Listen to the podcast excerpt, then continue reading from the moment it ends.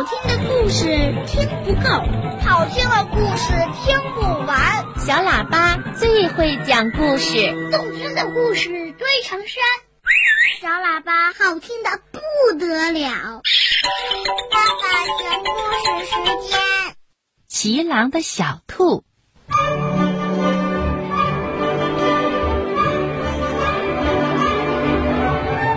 有一只小灰兔，它生下来呀，什么都看不见，兄弟们都欺负它。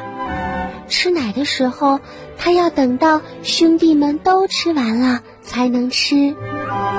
兔妈妈叹了口气：“小灰，在大森林里，你可要跟紧了妈妈，不然你又看不见，太危险啦。”兔子一家旅行去姥姥家做客，兄弟们背上了背包，里面装满了旅行的食物。小灰呢，背的是一筐胡萝卜，跟在大家的后面。趟过小溪的时候，小灰没有拉住过河的绳子，就扑通一声掉到河里去啦。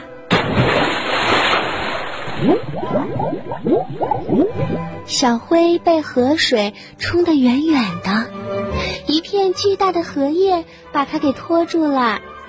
一朵荷花亲吻着它的脸颊，安慰它不要害怕。可是小灰什么都看不见，现在身边又没有妈妈了。唉，它呀还是忍不住的放声大哭起来。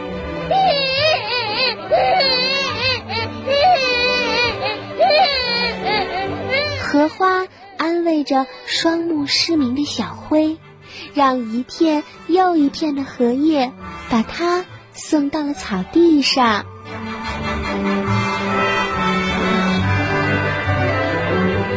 小灰离开了妈妈，它呀什么都看不见，但是它却能听到布谷鸟的歌声在山谷中回荡。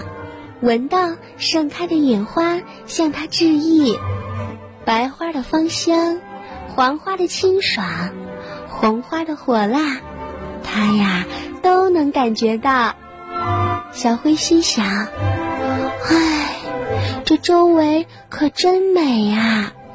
可是我要回家呀，怎样才能找到妈妈呢？”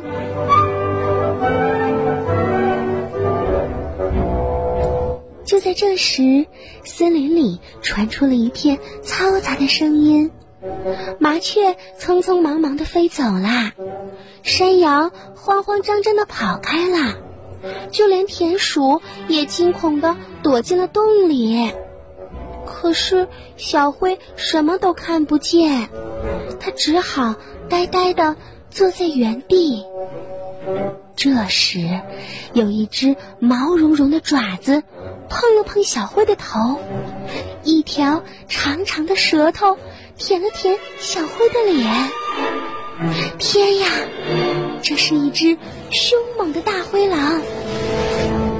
可是小灰并不知道，他还以为自己遇到了一位好心的朋友。嘿，小兔子，你怎么在这儿呀？不回家吗？大灰狼问。您好，我在找我的妈妈，我走丢了，又看不到，所以我特别想见见妈妈。小灰伤心的说着。大灰狼张开嘴，用舌头舔了舔小灰的眼泪。他突然觉得小灰很可怜，是吗？你真的要找你的妈妈吗？是的，先生，我想回家了。妈妈看不到我会伤心的。小灰难过的说：“那好吧。”大灰狼不再那么凶啦。他呀，让小灰骑在背上。我帮你去找妈妈。你说的对，我想你的妈妈也正在想念着你。原来呀，大灰狼也刚做了妈妈，它也正在寻找自己的孩子呢，因为它有一个狼宝宝走丢了，它一直没有找到孩子，它也很着急。小灰高兴的跳着，好的好的，谢谢你呀，阿姨。呵呵，你叫我阿姨。好吧，那就叫我灰阿姨吧，因为咱俩的颜色是一样的。大灰狼说：“就这样，小灰骑在大灰狼的背上，他们高高兴兴的上路了。”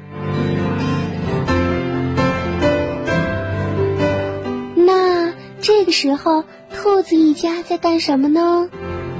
兔子一家呀。正忙着赶路，一路上蹦蹦跳跳的。兔妈妈让宝宝们都停下来，好好的休息一下，让小兔子们一一报数：一、二、三、四。天呀！兔妈妈跌坐在地上，因为她发现小灰不见了，它看不到呀，它到底去哪儿了？兔妈妈高声的喊着：“孩子们，有没有看到小灰呀？有没有看到小灰？”其他的小兔子都在摇头：“没有啊，我们没有看到它。”兔妈妈在森林里高声的喊着：“小灰，小灰！”可是，没有，没有任何小灰的声音。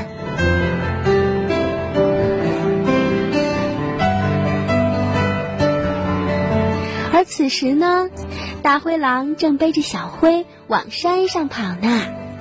小灰感觉大灰狼的汗水流淌在脊背上，于是轻轻的用手为它擦汗，又用荷叶为它扇风。它威风的骑在大灰狼的背上，在山中旅行呢。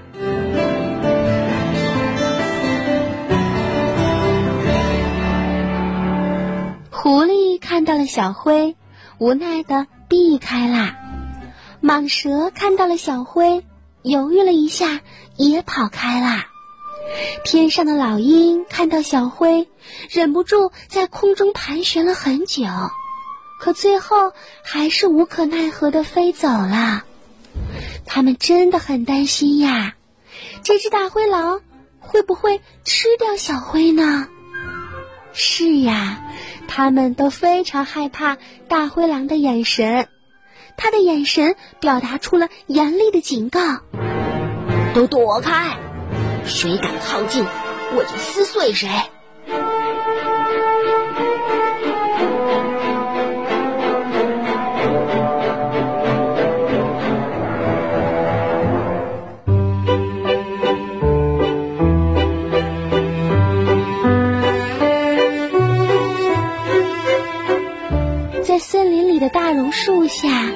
大灰狼意外的发现了自己的孩子。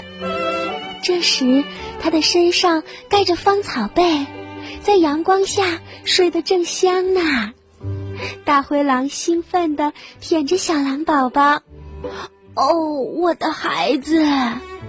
是啊，是谁这样细心的照顾着走丢的小狼呢？大灰狼真的非常感谢他，在森林里呀，懂得照顾别人的幼崽是会受到尊重的。妈妈爱孩子，孩子爱妈妈，这是森林里每个家庭都明白的道理。所以呀，大家都在遵守着这样的美德。此时，大灰狼领着小狼。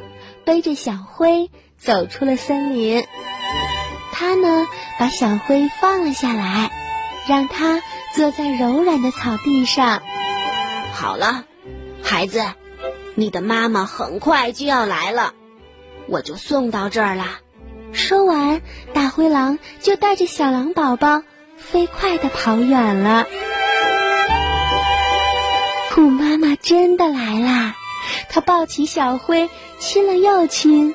孩子，是妈妈太粗心了，对不起，我我再也不会丢下你啦。兔兄弟们都拉着小灰，他们呀都轻声地说：“小灰，对不起，下次我们手拉手一起走吧。”不知道是谁想到了一个好办法，一根绳子由兔妈妈几个兔宝宝紧紧地拉着，这下谁都不会走丢啦。他们呀要继续赶路啦，前方就是他们要去的姥姥家。